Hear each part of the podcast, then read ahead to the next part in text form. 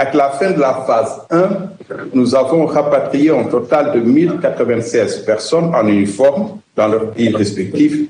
Cependant, pour 79 conteneurs de matériel et d'équipement ont déjà été transférés hors du Mali.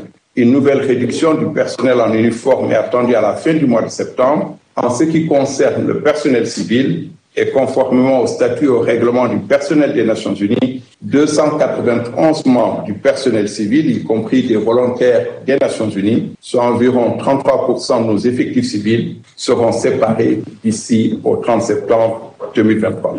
La deuxième phase du processus de réduction des effectifs et de retrait que nous entamons maintenant se déroulera jusqu'au 15 décembre 2023. Elle se concentrera sur la fermeture de six bases, Thessalie, Aguelhok et Kidal, dans le nord du Mali, Douenza et Murti dans le centre du pays et Ansongo dans le nord-est. Le personnel, les équipements et matériels concernés seront redéployés dans les supercamps de Tombouctou, Gao et Bamako avant d'être rapatriés dans leurs pays respectifs.